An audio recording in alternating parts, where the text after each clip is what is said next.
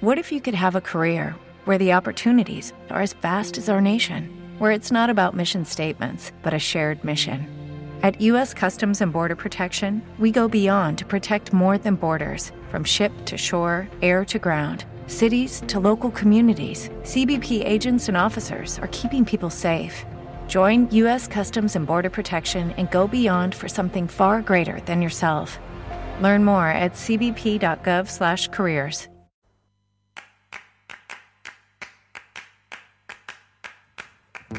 Otra mirada y un poco de todo. Siete temporadas y vamos por más.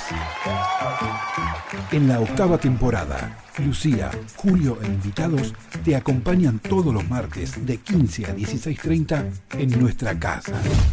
Radio Tren Topic, la radio que te conecta con las culturas y pasiones. Los esperamos, somos la dupla perfecta. Ustedes de un lado y nosotros del otro, micrófono de por medio.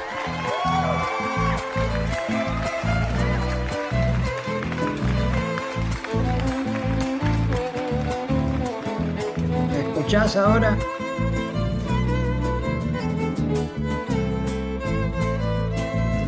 Sí, Julio, pero ya estamos al aire.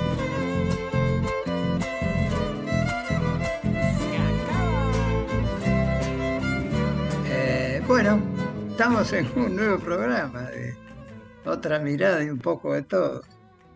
Este, como digo siempre, desde la radio Tren Topic de Villa Crespo, en un programa más. Hoy vamos a tener una entrevista interesante, así que hola oyentes, hola Lucía, hola Juan. Buenas tardes Julio, buenas tardes audiencias. Bueno, a Juan no lo saludo, porque si Juan no estuviera ahí atrás, nosotros no estábamos al aire. no existiría. no, no, para nosotros Juan es un número opuesto. No hay que saludarlo ni nada, siempre está ahí. Eh, sí, como vos decís, un martes más, un martes lluvioso en este momento en Buenos Aires y frío, cuando se anuncia más frío para mañana, Julio. Así que, bueno, estemos contentos de que hoy no hace tanto frío como va a ser mañana, entonces. mañana tengo que madrugar por... Bueno, dicen que al que madruga Dios lo ayuda, así que no hay que... Sí, sí. No, tengo que madrugar porque tengo el tema este de la de la operación, una pequeña operación quirúrgica por una catarata en un ojo, en el ojo derecho ahora, es la última, ya termino ahora. Bueno, pero después cuando empieces a vernos bien, no vas a querer sí, ver más no, ya, ya estoy viendo bien, ya estoy viendo mucho mejor. Bueno, hoy, hoy es un martes especial, Julio, porque vamos a tener una entrevista, como vos dijiste, con una persona muy interesante que nos trae noticias muy interesantes de esto que la Argentina sabe mucho, que es de los derechos humanos. Sí, sí. Y porque también en el día de hoy estamos de celebración. Vos viste que julio es un mes que está lleno de celebraciones. El día 9 de julio, que fue el cumpleaños de Mercedes, a quien vamos a homenajear con su música, se cumplieron los 100 años también del nacimiento de, un grande de la música, de Eduardo Falú. Hubo un hermosísimo espectáculo este, en el CCK organizado por Juan Falú, con primerísimas voces e, e, instrumentistas que daban eh, un placer de escuchar. Eh, se reunieron para, para este homenaje tan sentido que se hizo para ese grande ¿no? de la música popular argentina que es Eduardo Falú. Pero seguimos de, celebraciones porque hoy también tenemos que conmemorar a alguien que nació un 11 de julio de 1914. Sí, sí, sí, sí. Que es el gran Pichuco, Aníbal Carmelo Troilo. el bandoneón de Buenos Aires. El bandoneón de Buenos Aires. Entonces, eh, este día, desde el 2005, y declarado por ley en conmemoración a este natalicio, eh, como vos decís, del, del bandoneón mayor de Buenos Aires, se ha fijado como fecha para recordarlo y se ha nominado como el Día del Bandoneón. Así que Día, hoy, del, Día del Bandoneón, tal cual.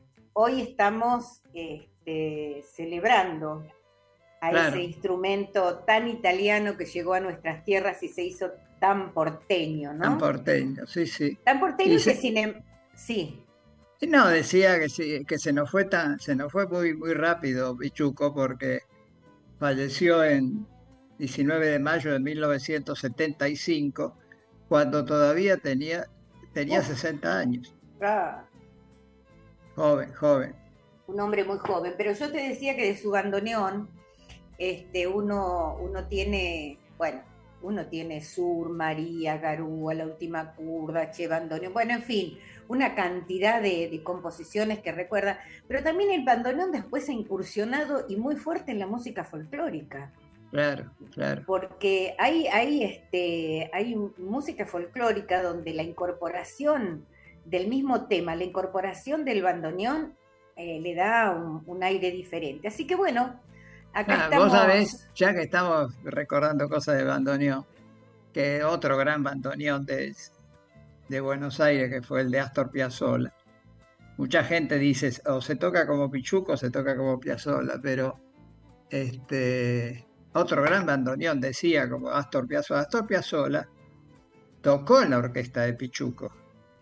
Pichuco, claro, en la década del 40, principio del 50, se tocaba, se tocaba en los clubes, por ejemplo, Independiente tocaba mucho Pichuco y tocaba su, su bandoneón y tocaba, en esa, en esa orquesta tocaba Piazzola, pero ya era este, un prodigio Piazzola. Entonces la gente que en vez de bailar, dejaba de bailar, se paraba cerca de la orquesta, que estaba en, como en un palco, y se paraba a escuchar cómo tocaba no solo Pichuco, sino cómo tocaba Piazzola, que era un bandoneón más de los bandoneones de, y hay una anécdota que dice que Pichuco se le acercó y le dijo, está todo muy bien, pibe, con las filigranas, pero acá la gente viene para bailar. bueno, eso, ahí, ahí en esa frase vos sintetizás estas cosas de los estilos, ¿no? De los estilos, eh, porque ambos mm, extraordinarios bandoneonistas. Y vos sabés que el bandoneón ha seguido en, la Argentina siendo cuna eh, y cultivando y, cultivando y cautivando a gente joven. Yo podría nombrarte hoy en día, no es tan conocido, Rodolfo Roballos, un joven bandoneonista, que además ha hecho estudios y se ha convertido en un luthier de, de bandoneones, que llegó a ser el segundo bandoneón de Mederos. Claro. Entonces, lo que digo es, eh, uno puede decir Troilo, puede decir Piazzolla, puede decir Mederos, puede decir otros tantos bandoneonistas, pero también esto sigue. Yo veo en Rodolfo Roballos esta nueva generación de bandoneonistas que, bueno, cuando uno los escucha hay que sacarse el sombrero. ¿eh? Claro, claro. Ah, le han agregado el bandoneón, por ejemplo, al rock nacional. Bueno, por ejemplo. Sí, sí, sí, sí. Bueno, ¿qué te parece si vamos con la apertura? Porque hoy la dejamos colgada la apertura. Y bueno, pero la apertura nos va a cerrar a nosotros ahora en el comentario. Vamos por la apertura.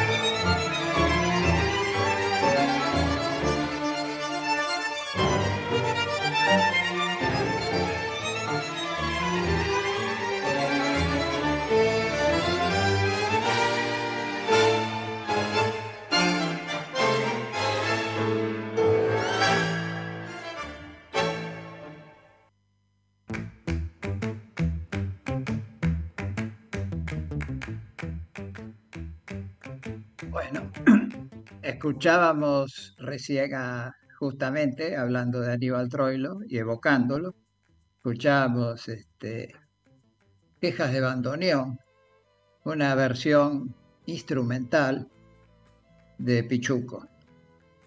Este, hermosísima versión. Hermosa versión, verdaderamente. Eh, vieja versión, ¿eh? Es una, versión vieja De, Pichuco, pero excelente. Y vos sabés, eh, Julio, que no sé si nuestra producción ya la tendrá en el micrófono, pero la está intentando llamar. Voy a, voy a hacer un comentario previo a la presentación de nuestra invitada de hoy. Dale.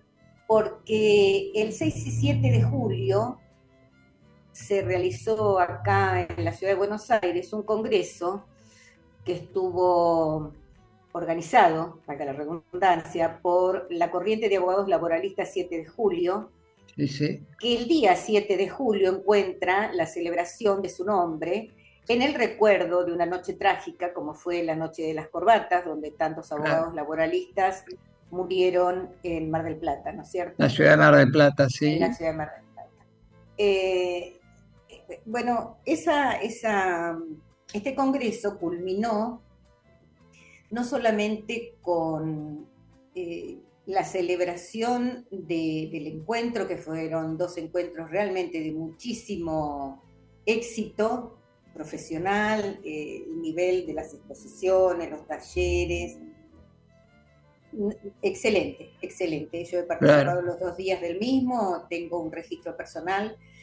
Y en el día del cierre se, hizo, se hicieron dos homenajes un homenaje muy explícito que fue hecho hacia el doctor, este gran, gran abogado laboralista que tenemos, que es Héctor Pedro Recalde, eh, donde se hizo un pequeño recorrido, porque la verdad que la vida de Recalde este, maravillosa en cuanto a, a, todo lo que ha hecho, ha dejado eh, en, funcionamiento, ha dejado como perspectiva de trabajo, como mirada del derecho al trabajo. Así que fue un, hermoso homenaje bien, bien merecido de esos homenajes que se hacen en vida. Claro, claro. Y el otro homenaje que se hizo, no tan expreso, pero digamos, un homenaje que sensibilizaba a todos los que estábamos allí, tenía que ver con los desaparecidos, con los desaparecidos que fueron mencionados a través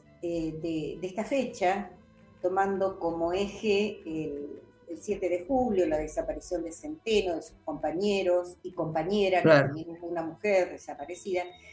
Y en esa mesa en la que nos reunimos para, para, bueno, para conversar de esto, para recordar, para mantener la memoria activa, como dicen las madres y las abuelas, estaba María Adelanto Colets.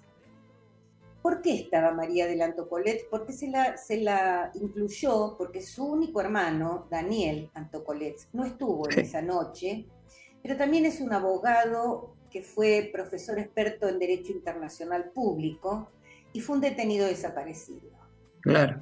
Allí le escuchamos a Adela y mm, realmente uno piensa en el dolor de los familiares que todavía tienen esos esos seres queridos desaparecidos, con esa calificación que uno este, detesta, detesta, porque no es el limbo, como dijo alguna vez este, un general, no es el limbo, sino es el lugar del, no sé dónde está y quiero recuperarlo, ¿no? Todavía seguimos con, la esperanza. Em, bueno, me cuenta María Adelanto Colets que em, hace años, ella, además de ser la prosecretaria de Madres, es miembro de una asociación que se llama FEDEFAM, que es la Federación Latinoamericana de Asociaciones de Familiares de Detenidos Desaparecidos. Es una organización no gubernamental que está integrada por las asociaciones de familiares de países de América Latina y el Caribe, en los que se practicó o practica la desaparición forzada de personas, ¿no? Uno recuerda a Julio López, por esto lo de se practicó y se practica. Claro, claro. eh, la FEDEFAM es una organización humanitaria, es independiente de toda doctrina o institución política o religiosa. Ella hizo mucho hincapié en esto, en la independencia del pensamiento, del ánimo que los anima y de la solidaridad entre los distintos países este, y, los familiares que, que esos países forman parte de esto.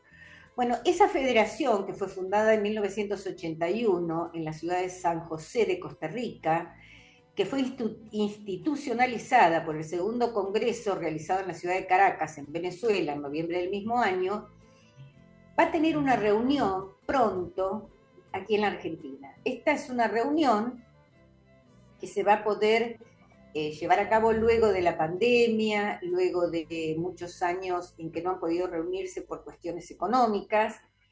Y em, María Adela me pide que lo ponga al aire esto, porque en realidad es una, reunión que se va a realizar con, con un gran esfuerzo de cada una de las asociaciones miembros y se apoya en la solidaridad desinteresada de personas y organismos humanitarios nacionales, latinoamericanos e internacionales.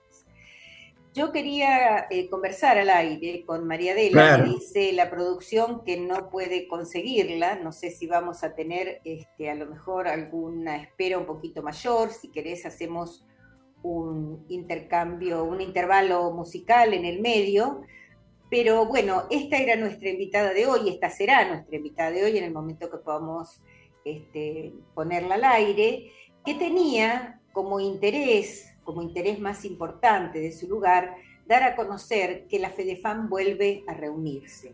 Claro con, con gente que ha venido de Argentina, de Bolivia, de Brasil, de Colombia, en realidad de, de todos los países latinoamericanos y también, y también con un abogado norteamericano que está en este momento aquí, este, está en su casa, está en casa de María Adela, eh, que está en Estados Unidos también se trabaja este tema.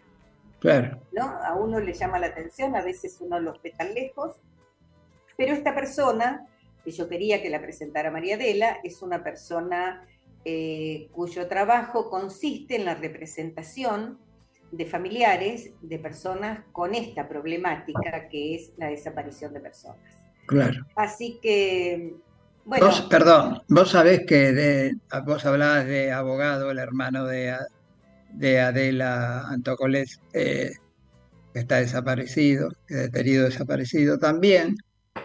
Yo quería remarcar que a la entrada del Palacio de Tribunales, donde está el, hay un, como una especie de, sala de, entrada donde está la, justicia vendada.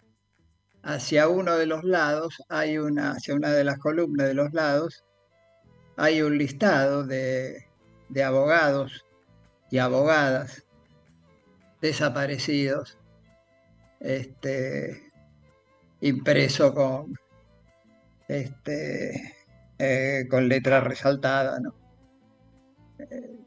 Digo esto para sostener la memoria en un momento donde desgraciadamente parece que todavía aparecen eh, este, negacionistas y, una serie de, personas que,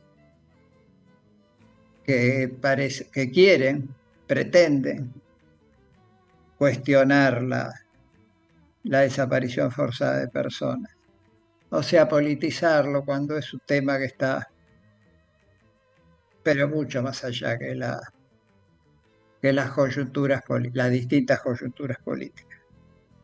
Yo te diría que vayamos a un tema musical. Te comento esto último y vamos a un tema musical. Mira, ella el otro día, cuando participó de este congreso, decía algo que me trajiste a la memoria con esta evocación de ese esa placa que hay ahí en tribunal, ¿no? Ella decía, ¿dónde lo encuentro a mi hermano? ¿Dónde lo puedo ver? ¿Dónde lo puedo tocar? Porque este es el gran drama de los desaparecidos que, como vos decís, más allá de los momentos políticos, están y su familia se, se, encuentran con esta problemática, ¿no? ¿Dónde puedo llorar a mi hermano? Decía de alguna manera María Adela. Y me impresionó porque ella decía que se acercaba a esa placa y la tocaba What if you could have a career where the opportunities are as vast as our nation, where it's not about mission statements, but a shared mission? At U.S. Customs and Border Protection, we go beyond to protect more than borders from ship to shore, air to ground. Cities to local communities, CBP agents and officers are keeping people safe. Join U.S. Customs and Border Protection and go beyond for something far greater than yourself. Learn more at cbp.gov/careers. ¿No te encantaría tener 100 dólares extra en tu bolsillo? Haz que un experto bilingüe de TurboTax declare tus impuestos para el 31 de marzo y obtén 100 dólares de vuelta al instante.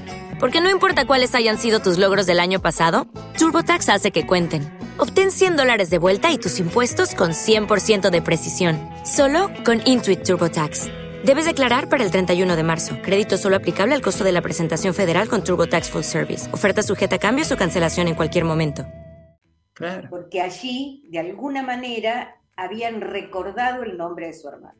Bueno, esta es la triste realidad este, de muchas familias, de muchos que, que, lloramos a alguien que todavía no se sabe dónde, dónde está, ¿no es cierto? Eh, así que bueno, con, con, esto vayamos a un espacio musical y mientras tanto, si nuestra producción puede eh, hacer el puente y ubicar a nuestra invitada, tendremos la entrevista con ella entonces. Claro.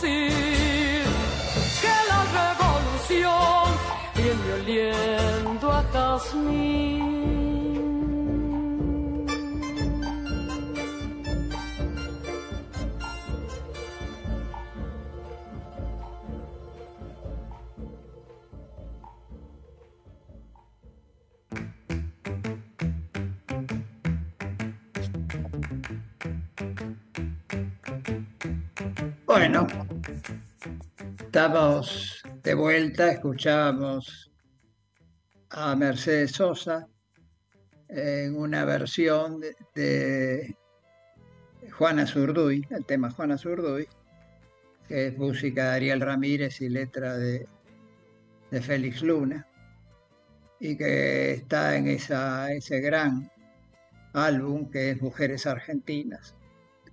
Y acá, este, digamos que hay un doble reconocimiento. Por un lado, a Mercedes Sosa, este, que es justamente un 9 de julio, Día de la Patria, ¿no? 9 de julio de 1935, nacía en Tucumán Mercedes Sosa, que va a fallecer acá en Buenos Aires en el año 2009.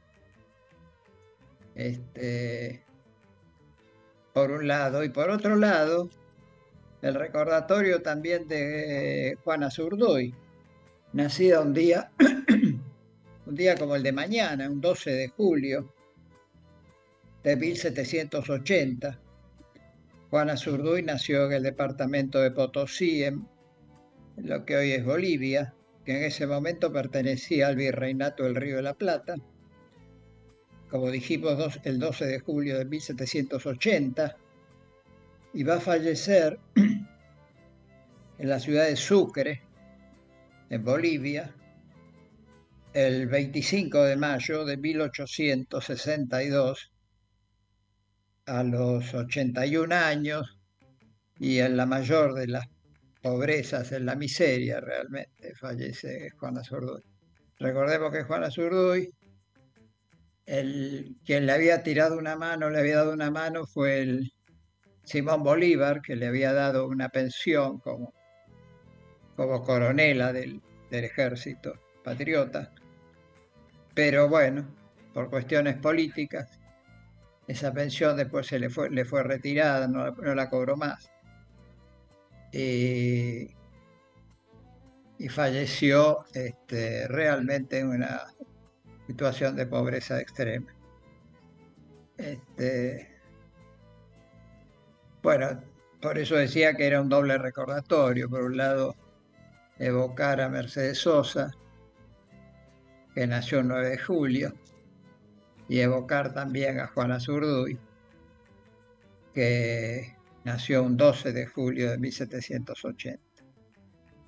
Y que realmente recién con el gobierno de, Cristina Fernández de Kirchner se hizo se le hizo una reivindicación, digamos, muy justa y muy necesaria. Este, bueno, estos son algunos de, la, de los recordatorios para un día como hoy, ¿no? Sí, mayo viene, mayo viene complicado, che, tiene tantos recordatorios que no sabes con cuál quedarte. ¿Mayo o julio? Eh, perdón, no, estoy leyendo algo sobre la bandera y el sol de mayo y, este, y entonces dije mayo, no, bueno, voy a rebobinar.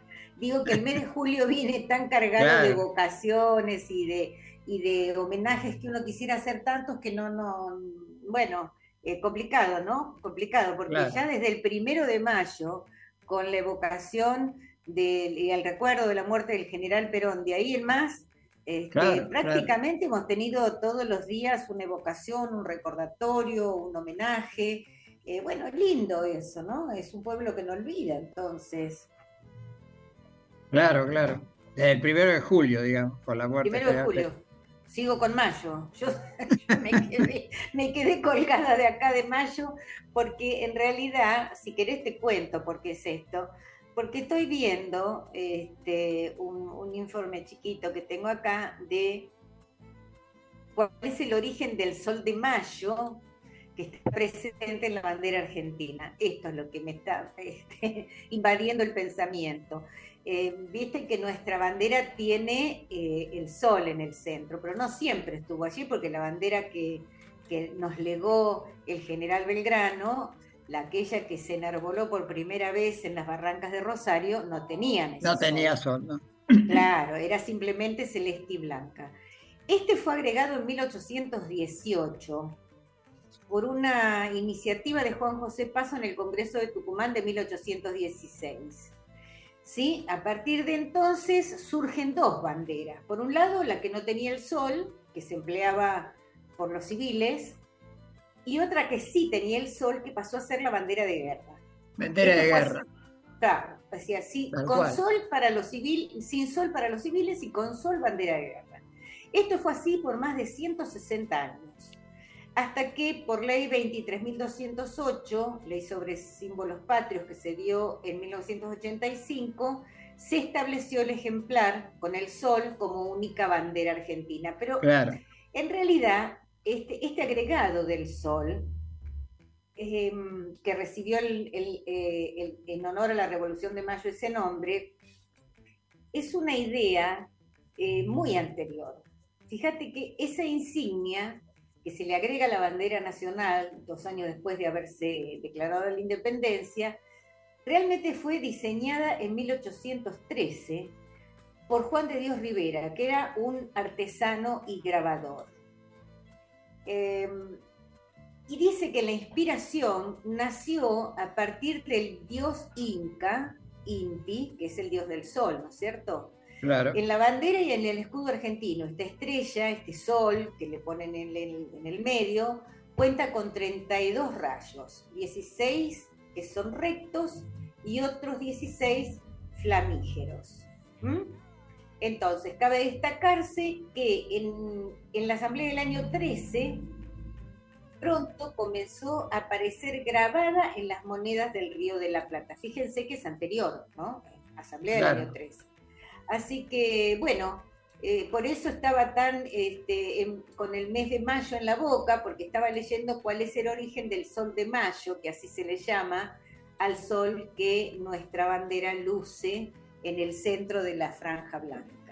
Claro, claro. Bueno, pequeños detalles. Ya que vos recordabas que hay muchos, este, muchas efemérides de, en julio, digamos que, por ejemplo, una es la de Hipólito Yrigoyen. Hipólito Yrigoyen nació y murió en julio, porque nació un 12 de julio de 1852, o sea, mañana se cumpliría un aniversario de, de su nacimiento, y falleció el 3 de julio de 1933, acá en la ciudad de Buenos Aires.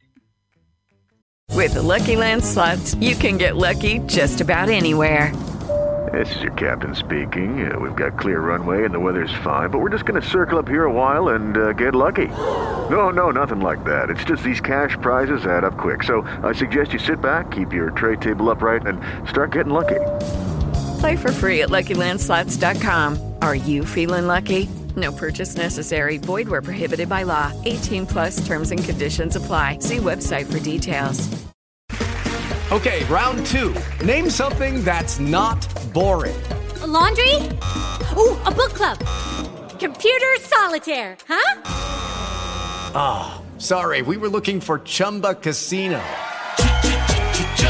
That's right. ChumbaCasino.com has over 100 casino style games. Join today and play for free for your chance to redeem some serious prizes. ChumbaCasino.com. No purchase necessary. Full prohibited by law. 18 plus terms and conditions apply. See website for details. Este. Si querés, vamos a otros recordatorios. Y si no, hacemos un espacio musical, ¿te parece? Porque tenemos música, muy buena música hoy para escuchar. me parece mejor que escucharme a mí hoy seguro.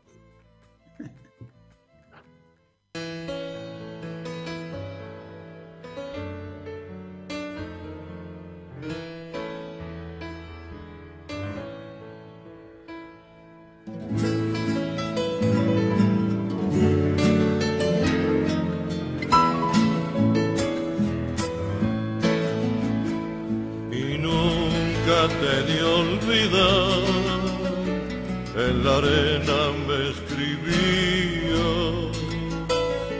el viento lo fue borrando y estoy más solo mirando el mar.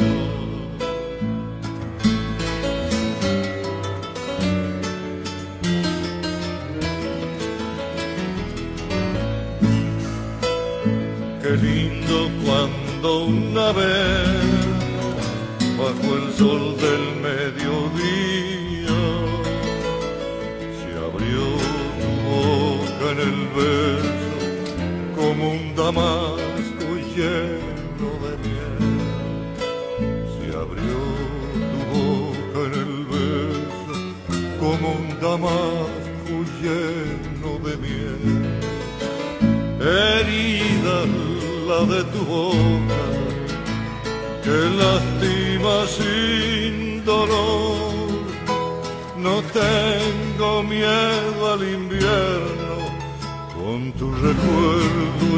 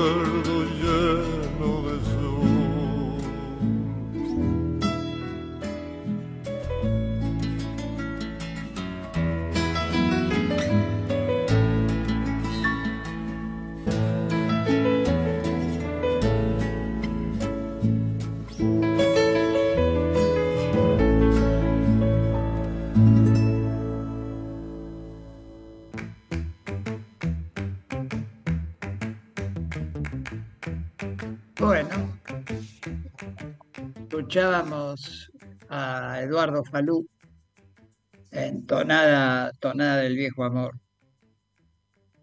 Eh, si me permitís, quiero hacer algún recordatorio más, este, Lucía. Por supuesto, ¿cómo no? Bueno, primero quiero eh, destacar un día, un día especial, que fue el 9 de julio del año 2007, hace ya bastante, hace 16 años. Ese 9 de julio del 2007 nevó en Buenos Aires. Nevó en Buenos Aires luego de 89 años. Porque la última nevada que había habido en Buenos Aires era, era del año 1918. Después de 89 años ah, volvió a nevar en Buenos Aires el 9 de julio del año 2007. Un hecho significativo. Este, también quería recordar que un día como el de mañana, un 12 de julio del año 1923, nacía el doctor René Favaloro, quien va a fallecer acá en Buenos Aires en el año 2000. digamos que desde el año 2002, por ley, se adoptó este día, el día 12 de julio, como el Día de la Medicina Social, en reconocimiento precisamente a esa gran labor realizada por el doctor René Favalor. Julio, hace poquitos días recordábamos el Día del Médico Rural, ¿te acordás? Por la Claro. labor hecha por el doctor Maradona. Qué buenas Claro. son estas recordaciones, creo que lo de lo del doctor Favaloro es más que merecido. Claro, claro, claro. Claro. Bueno, otro recordatorio para hacer de, de un 12 de julio, un día como mañana, es el 12 de julio de 1904, que es el día del nacimiento de Pablo Neruda, ese gran poeta chileno, pero es un poeta latinoamericano, universal, diría yo. Eh, Pablo Neruda nació, nació en Chile el 12 de julio de mil- del año 1904 y va a fallecer también en Santiago, de Chile, estando internado, en septiembre de 1973.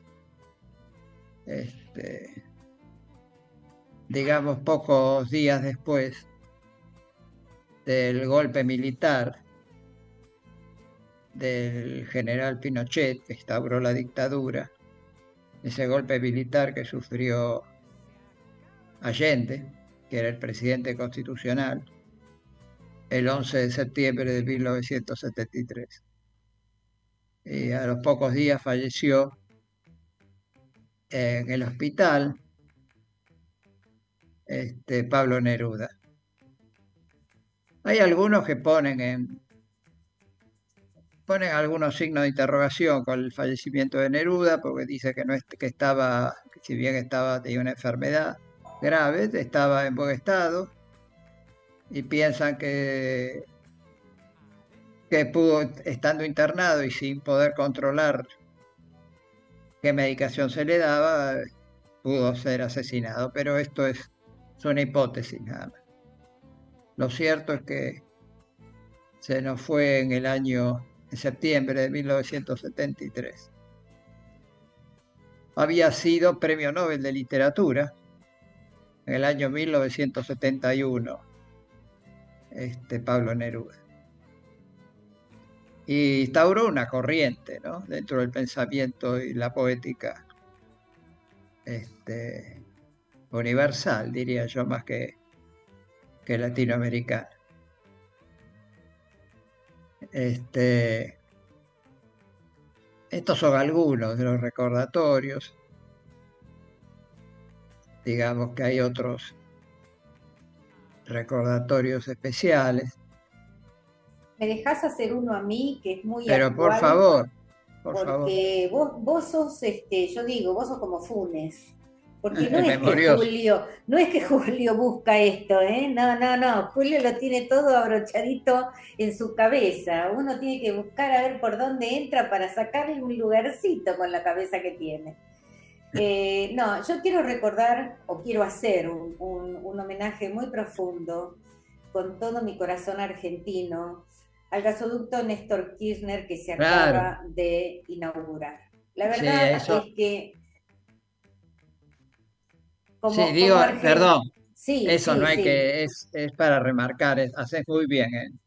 Eh, yo creo que con nuestro corazón de argentinos, nada mejor que todas aquellas obras With the Lucky Land slots, you can get lucky just about anywhere. This is your captain speaking. Uh, we've got clear runway and the weather's fine, but we're just going to circle up here a while and uh, get lucky. No, no, nothing like that. It's just these cash prizes add up quick. So I suggest you sit back, keep your tray table upright, and start getting lucky. Play for free at LuckyLandSlots.com. Are you feeling lucky? No purchase necessary. Void where prohibited by law. 18 plus terms and conditions apply. See website for details. Lucky Land Casino asking people what's the weirdest place you've gotten lucky? Lucky? In line at the deli, I guess? Aha, in my dentist's office. More than once, actually. Do I have to say? Yes, you do. In the car before my kids' PTA meeting. Really? Yes. Excuse me, what's the weirdest place you've gotten lucky? I never win and tell. Well, there you have it. You can get lucky anywhere playing at LuckyLandSlots.com. Play for free right now. Are you feeling lucky? No purchase necessary. Void where prohibited by law. 18 plus. Terms and conditions apply. See website for details. Que implican soberanía, que implican soberanía y que implican mejora para todos y para todas. Eh, yo voy a dar algunas, saqué de, un, de uno de los correos de Cristina, una serie de datos que me parecen interesantes. No voy a leer el correo, no voy a leer ni, ni, ni por qué lo escribió, pero ella da una serie de datos que me parece que es interesante que todos conozcamos porque esto no es necesario eh, algunos dicen, no, pero yo cuando me dicen noticias de políticos no entiendo. No, en esto no hay ningún lenguaje especial. Señoras Claro. y señores, el gasoducto Néstor Kirchner tiene 573 kilómetros. Permite incorporar en esta primera etapa 11 millones de metros cúbicos por día a la red troncal de gas. Entre el año 2003 y el 2015 se instalaron 3.211 kilómetros de gasoductos troncales y 290.690 caballos de fuerza en plantas compresoras que permitieron ampliar la capacidad de transporte de producción de gas nacional en 26 millones de metros cúbicos por día.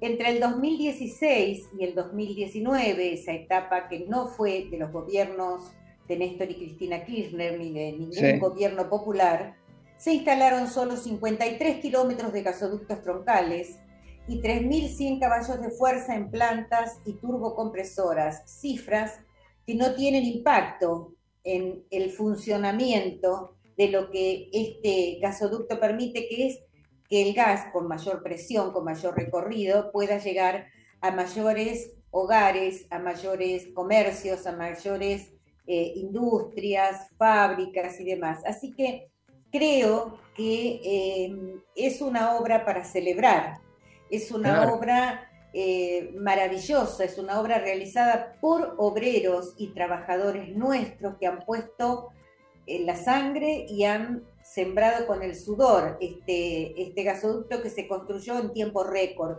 Claro. Digo esto porque ese gasoducto, como tantas obras de ingeniería importantes de las que todos disfrutamos, son producto del trabajo argentino. Esto nos tiene Claro. que enorgullecer también.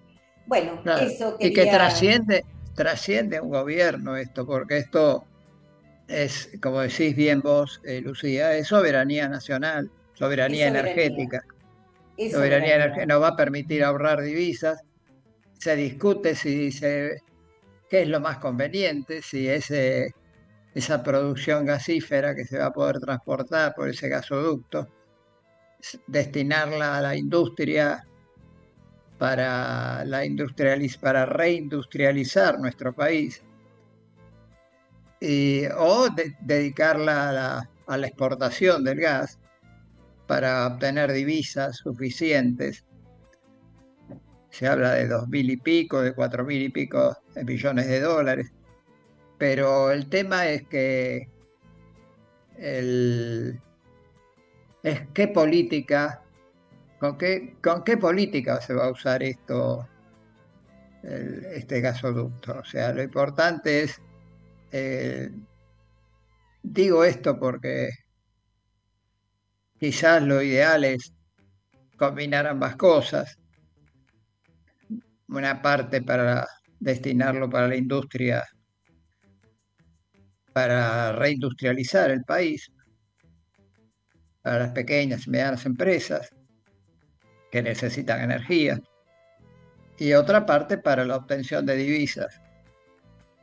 Divisas que nos van a permitir el día de mañana poder salir de esa, ese, ese sí que es un verdadero cepo, que es el Fondo Monetario Internacional.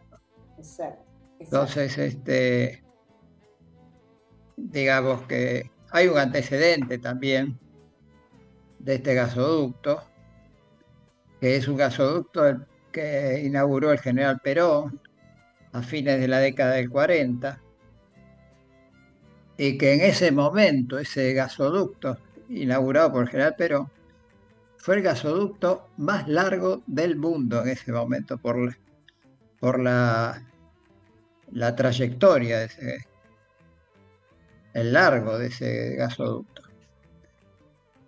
Finalmente quiero decir también que ya está prevista una segunda etapa, el segundo tramo de este gasoducto, que se va a licitar en poco tiempo, menos de dos meses.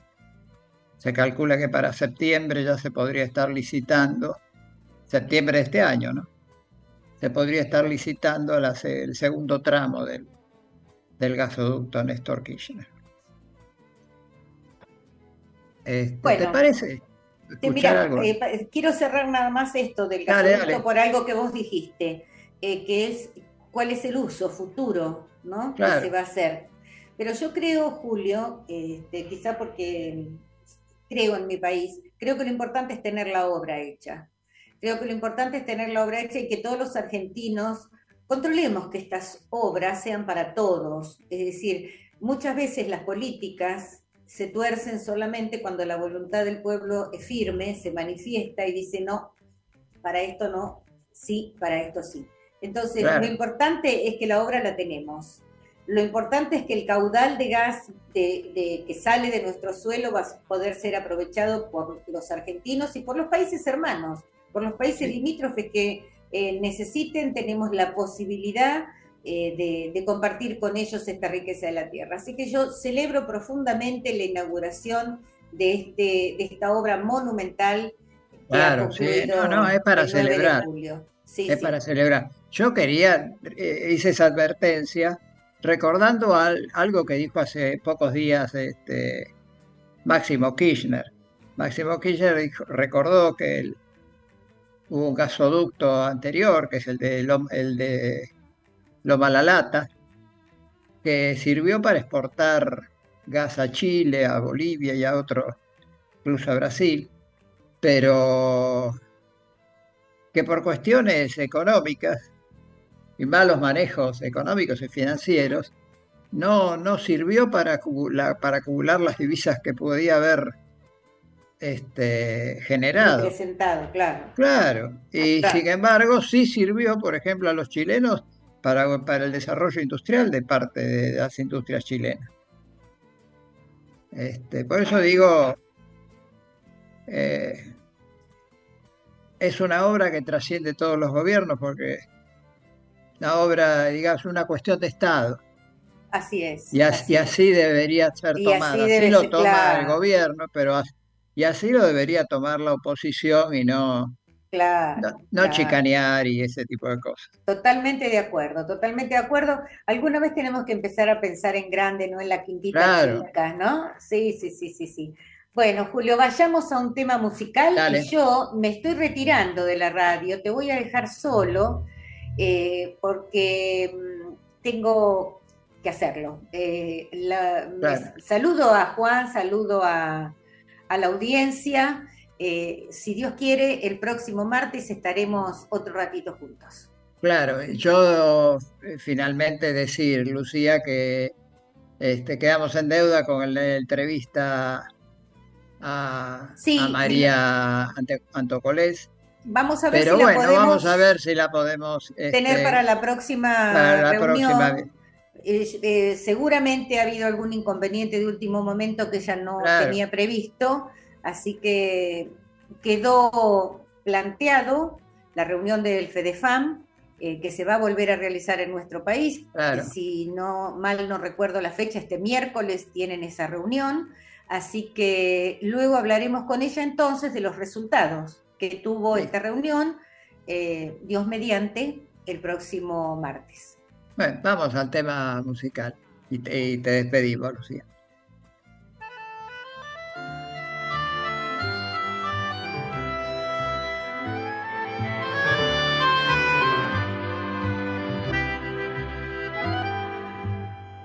duende de tu son, llevando neón, se apiada del dolor de los demás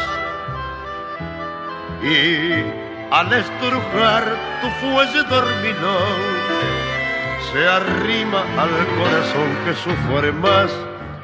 Estercita y Mimi como Ninón, dejando sus destinos de percal, vistieron al final mortajas de rayón al eco funeral de tu canción. Bandoneón, hoy es noche de fandango y puedo confesarte la verdad. Copa a copa, pena a pena, tango a tango, embalado en la locura del alcohol y la amargura. Bandoneón, ¿para qué nombrarla tanto? No ves que está de olvido el corazón. Y ella vuelve noche a noche como un canto en las gotas de tu llanto. Che, el bandoneón, tu canto. Es el amor que no se dio. Y el cielo que soñamos una vez. Y el fraternal amigo que se hundió, se hinchando en la tormenta de un querer y esas ganas tremendas de llorar que a veces nos inundan sin razón y el trago de licor que obliga a recordar si el alma está en Orsay. che, bandoneón bandoneón. Hoy es noche de fandango y puedo confesarte la verdad. De copa a copa, pena a pena, tango a tango, embalado en la locura del alcohol y la amargura. Bandoneón, para que nombrarla tanto no ves que está de olvido el corazón y ella vuelve noche a noche como un canto en las gotas de tu llanto. Eche bandoneón.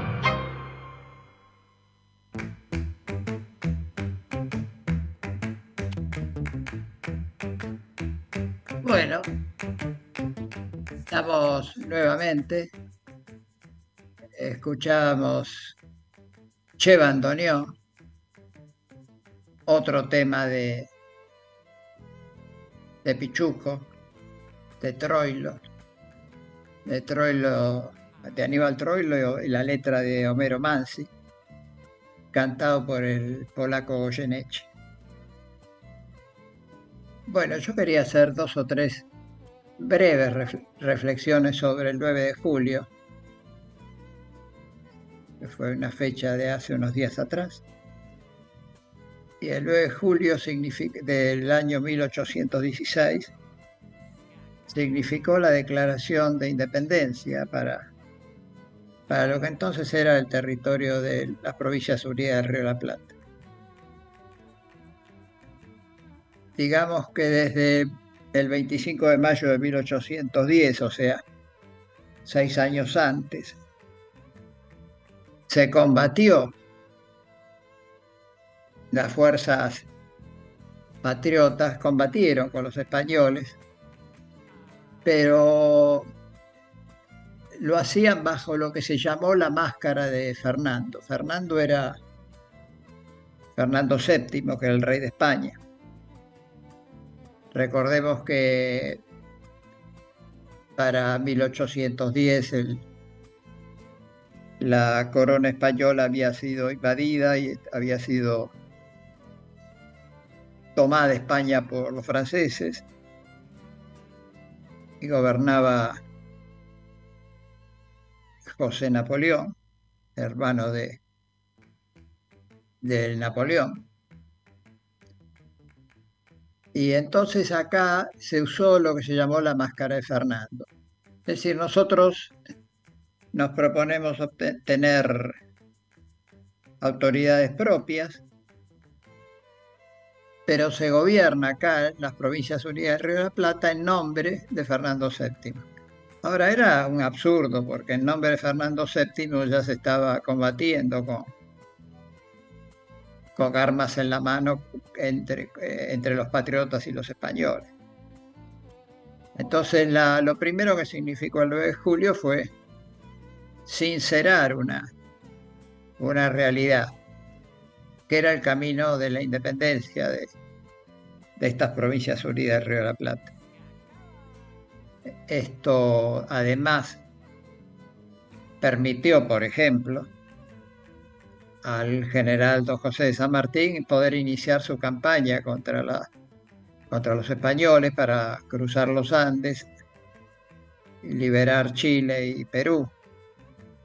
Recordemos que el cruce de los Andes fue en el verano, en enero de 1817 pero para iniciar este, estas expediciones era necesario este, la lucha por la declaración de la independencia nacional. Este, sin embargo, luego de la declaración de la independencia hubo también retrocesos. Eh, por ejemplo, a partir de 1820 Artigas, que tanto hizo por la independencia de las Provincias Unidas del Río de la Plata, va a ser perseguido por, por los unitarios. En realidad los unitarios utilizaron al, al caudillo entrerriano para perseguir a,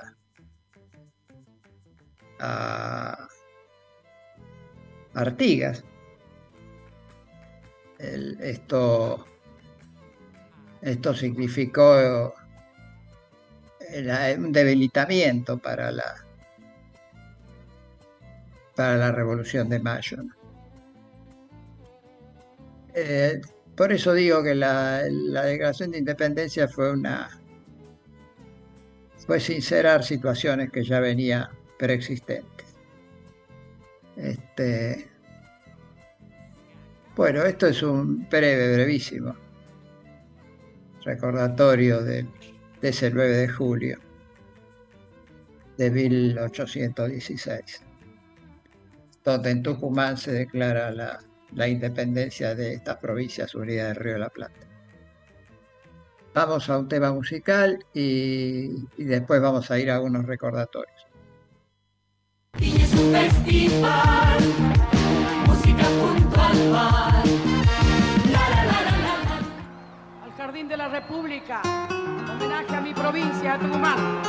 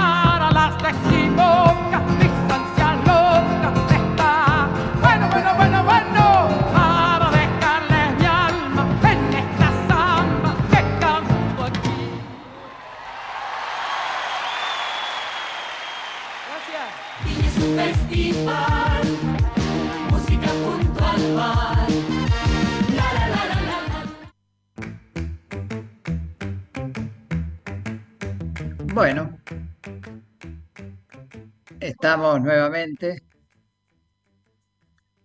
Escuchábamos recién a Mercedes Sosa, justamente, perdón, que hoy la evocábamos en el tema del jardín al jardín de la República, en una grabación del Festival de Viña del Mar de 1993. Bueno, es- yo quería hablar de un recordatorio especial este, que sucedió el 6 de julio del año 1997. En ese año, o sea, hace ya 20 26 años, 6 de julio de 1997, se encontraron en Valle Grande, Bolivia, los restos del, Che, del Che Guevara. Luego de 30 años de búsqueda, en realidad más que 30 años de búsqueda, yo diría 30 años de ocultamiento. Recordemos que el Che había Hello, it is Ryan, and we could all use an extra bright spot in our day, couldn't we? Just to make up for things like sitting in traffic, doing the dishes, counting your steps, you know, all the mundane stuff. That is why I'm such a big fan of Chumba Casino. Chumba Casino has all your favorite social casino style games that you can play for free anytime, anywhere with daily bonuses. That should brighten your day a little. Actually, a lot. So sign up now at chumbacasino.com. That's chumbacasino.com. No purchase necessary. VGW Group. Void were prohibited by law. See terms and conditions. 18 plus. Lucky Land Casino asking people what's the weirdest place you've gotten lucky? Lucky? In line at the deli, I guess? Aha, in my dentist's office.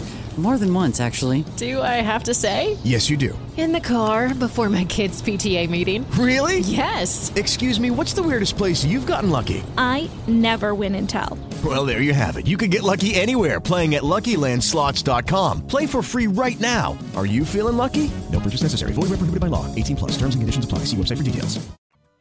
había formado un foco guerrillero en Bolivia y estaba combatiendo cuando cae prisionero. Esto fue en octubre, de, a principios de octubre de 1967. El- bueno, fue fue tomado como rehén y fue ejecutado sin, sin nada, sin derecho alguno, sin juicio previo ni nada. Y el cuerpo del Che fue ocultado. Primero fue exhibido en una escuelita de Valle Grande que se ven en las fotos donde se ve al Che ya fallecido y acostado como una mesa. Y luego fue, fue ocultado su cadáver. Se, se desapareció ese cadáver ahí en Bolivia. Eh, mire qué afán, ¿no? Qué afán de, de ocultamiento. Que el cadáver realmente del Che estaba debajo de una, no solo estaba enterrado, sino que estaba debajo de un, de un aeródromo, de, la pista de, de la pista de, de la pista de cemento, ¿no? De un, de un aeródromo. O sea que para recuperar ese cadáver hubo que romper la pista de aterrizaje de ese aeródromo boliviano para recuperar los restos del Che que, que fueron luego enviados a, a Cuba. Esto sucedió el 6 de julio de 1997, como decíamos, 30 años después de su asesinato. En Cuba eh, hay un hay un pueblo la ciudad, que se llamaba Santa Clara y que hoy se llama Villa Clara, donde se construyó este, un verdadero monumento al Che, donde también están sus restos depositados. Este, para aquellos que, que viajen a Cuba, a La Habana, es cerca de La Habana, este, Villa Clara. Se buscó hacerlo ahí en esa ciudad, porque esa ciudad que antes se llamaba Santa Clara, fue la ciudad donde el, el Che libró combates muy exitosos y terminó por liberar la ciudad en ese proceso revolucionario cubano que va a terminar con, con la toma del poder y la entrada a Cuba, a La Habana. La entrada a La Habana el primero de enero del, del año 1958. Bueno, este va este recordatorio y para ilustrar más a ese patriota latinoamericano que fue el Che, vamos a escuchar precisamente un tema de, otro gran cubano como el cantautor Silvio Rodríguez, El Necio. Para salvarme entre únicos e impares para cederme lugar en su parnaso, para darme un rinconcito en sus altares. Me vienen a convidar a arrepentirme, me vienen a convidar a que no pierda, me vienen a convidar a indefinirme, me vienen a convidar a tanta mierda. Yo no sé lo que es el destino. Caminando fui lo que fui. Haya Dios que será divino. Yo me muero como viví. Yo me muero como viví. Yo me muero como viví.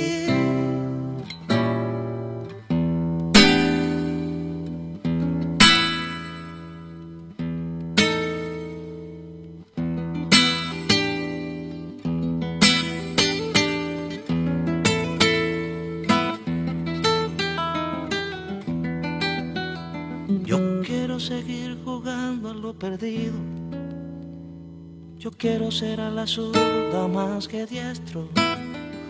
Yo quiero hacer un congreso del unido. Yo quiero rezar a fondo un hijo nuestro. Dirán que pasó de moda la locura. Dirán que la gente es mala y no merece. Yo partiré soñando travesuras. ¿Acaso multiplicar panes y peces? Yo no sé lo que es el destino. Caminando fui lo que fui. Ay, adiós, que será divino. Yo me muero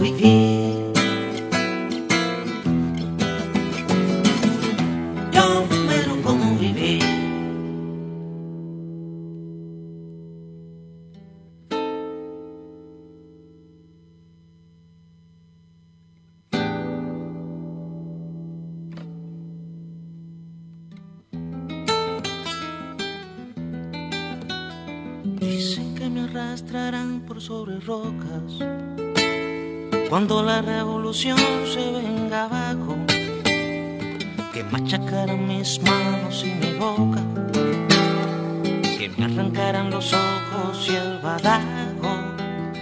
¿Será que la necedad parió conmigo? La necedad de lo que hoy resulta necio.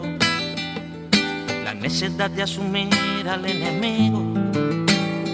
La necedad de vivir sin tener precio. Es el destino. Caminando fui lo que fui. Haya Dios que será divino. Yo me muero como viví. Yo me muero como viví.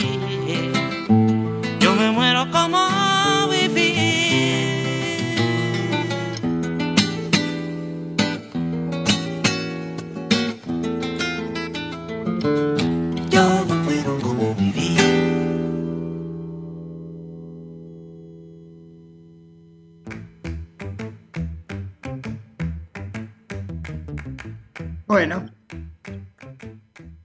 escuchamos al necio en la, en la voz de Silvio Rodríguez, que no es otra cosa que perseverar en las ideas que, y ser fiel a uno mismo. ¿no?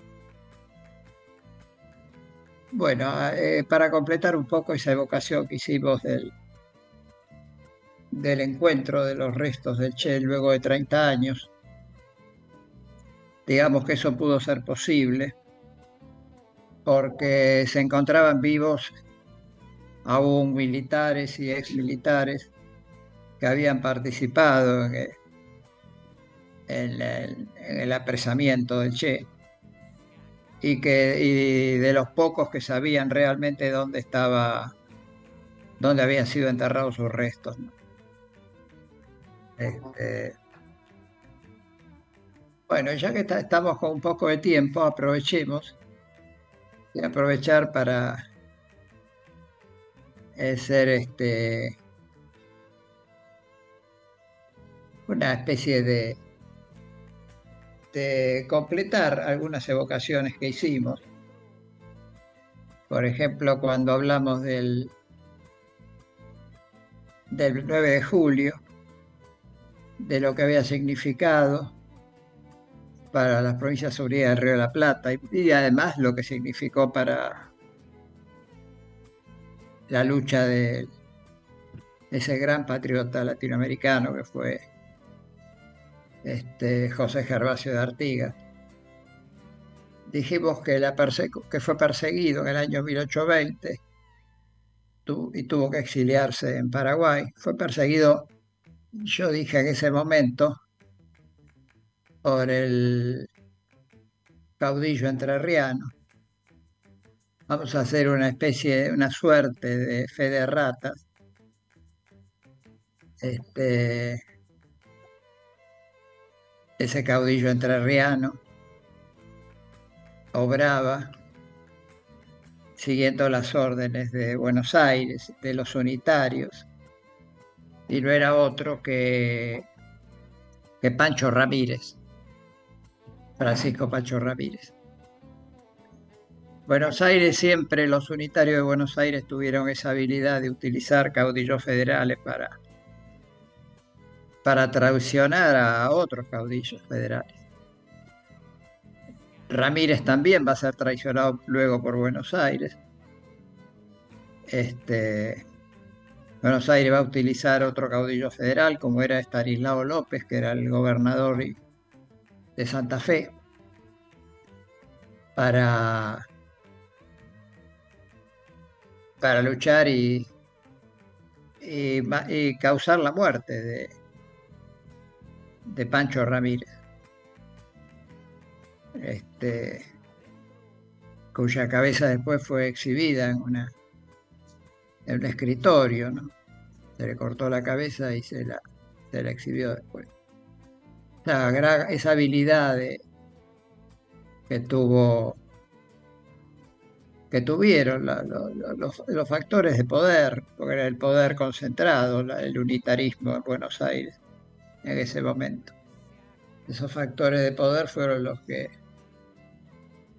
los que determinaron la suerte que corrían muchos patriotas. Este, esto fue así. Y luego esto se- va a profundizar con el fusilamiento de Lavalle, por ejemplo, en 1828, con la sola excepción del gobierno de los dos gobiernos de, de Rosas, que va, por- va a poner el interés nacional por encima de, de todo lo faccioso y toda esa facción. A partir de 1852, después de la batalla de Caseros, nuevamente el, poder concentrado económico, muy ligado al comercio con Inglaterra, va, a ser la guía nueva después de, 19 de 1852 y va a comenzar este, una nueva etapa de, de dependencia, ¿no? Con la sola excepción acá en el sur de, de esta América, la, única excepción del Paraguay, que fue el único país que intentó un desarrollo independiente de, de Gran Bretaña, y que justamente por eso le costó la, esa guerra, la triple, esa guerra practicida, esa guerra de la Triple Alianza, donde Inglaterra utilizó a Brasil, a Uruguay y a Argentina para, para derrotar y poner de rodillas a Paraguay, ¿no? Porque la- prácticamente la aniquilación no solo de su desarrollo independiente, sino de, de gran parte de su población, al punto tal que que luego de la derrota del Paraguay quedaban solo en, esa, en ese país este, niños y algunas mujeres, pero había muy pocos hombres porque todos habían, incluso los niños iban a pelear. Eh, hay un hecho puntual, hay una batalla en la que los peleaban y eran tan chicos los que peleaban que eran muchos menores de, menores de, do- de 14 y de 13, menores de 13 años, peleaban a favor del Paraguay contra, eh, contra la Triple Alianza.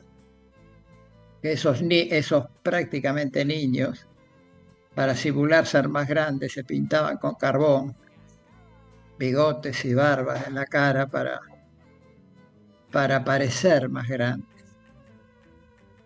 Este, a tal punto es, es esto cierto que el día de esa batalla es el día que se conmemora el, el Día del Niño en Paraguay. El Día del Niño en Paraguay es en conmemoración a esa, a esa batalla. Este, bueno, es una pena que hoy no pudimos tener la entrevista, pero esperemos poder conseguirla para el martes próximo. Y ya nos estamos yendo.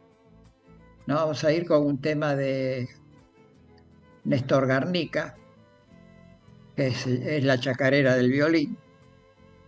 Así que me voy despidiendo de los oyentes desde acá. Eh, también de, de vos, Juan, y agradecerte todo lo que operaste hoy. Y, como digo siempre, abrazo fuerte a la ronda.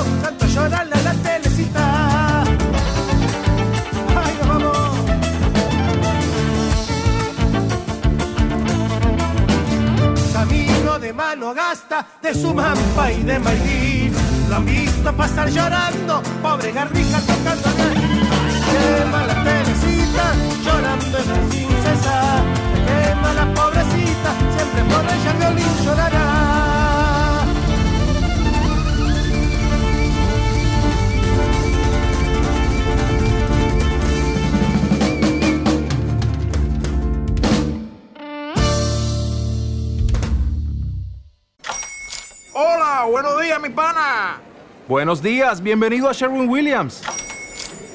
¡Ey! ¿Qué onda, compadre? ¿Qué onda? Ya tengo lista la pintura que ordenaste en el ProPlus app. Con más de 6.000 representantes en nuestras tiendas listos para atenderte en tu idioma y beneficios para contratistas que encontrarás en aliadopro.com. En Sherwin Williams somos el aliado del PRO.